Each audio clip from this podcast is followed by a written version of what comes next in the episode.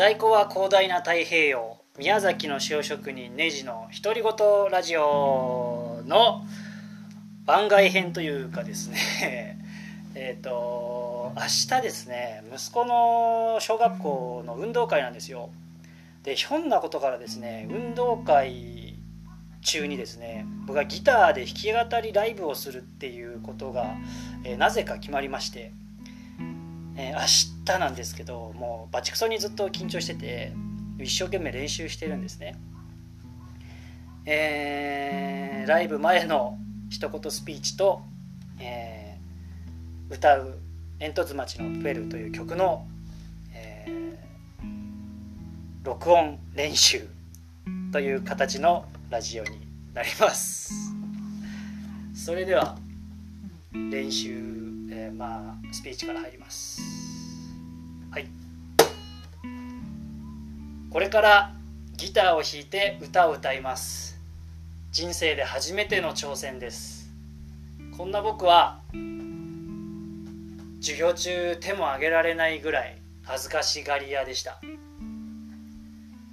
小さな挑戦を繰り返してちょっとずつちょっとずつ変わってきました。挑戦には少なからず痛みが伴います。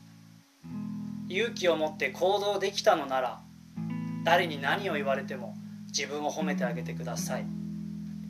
失敗なんてありません。できない夢を語れば笑われることもあるでしょう。でもいつだって時代を変えてきたのは笑われてきた人たちです。笑われるくらいでかい夢がある人は僕と友達になってください。全力で応援します。それでは聞いてください。煙突町のプペル。ハロウィンの夜にやってきた。体がゴミのゴミ人間。煙突町は大騒ぎ。ひどい匂いさ。臭い臭いと生やされて君は外に弾かれる。一人ぼっちのゴミ人間だけどどうだ。ゴミの体の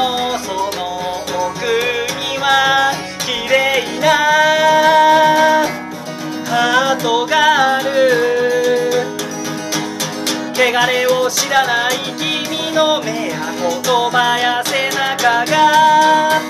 臆病な僕に教えてくれた本当の強さを。ハロハロハロハロウィンプペプププペル心優しいゴミ人間。ハロハロハロハロウィンプペプププ。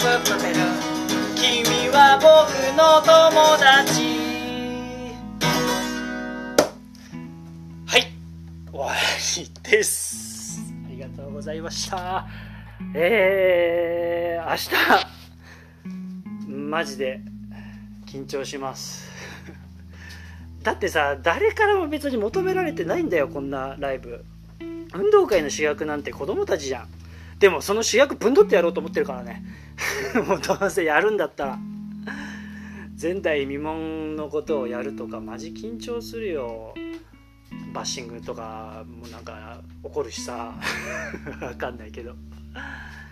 でもまあスピーチで話した通りちっちゃい挑戦を ちょっとずつ繰り返して、えー、死ぬまで変わり続けていきたいなと思ってます。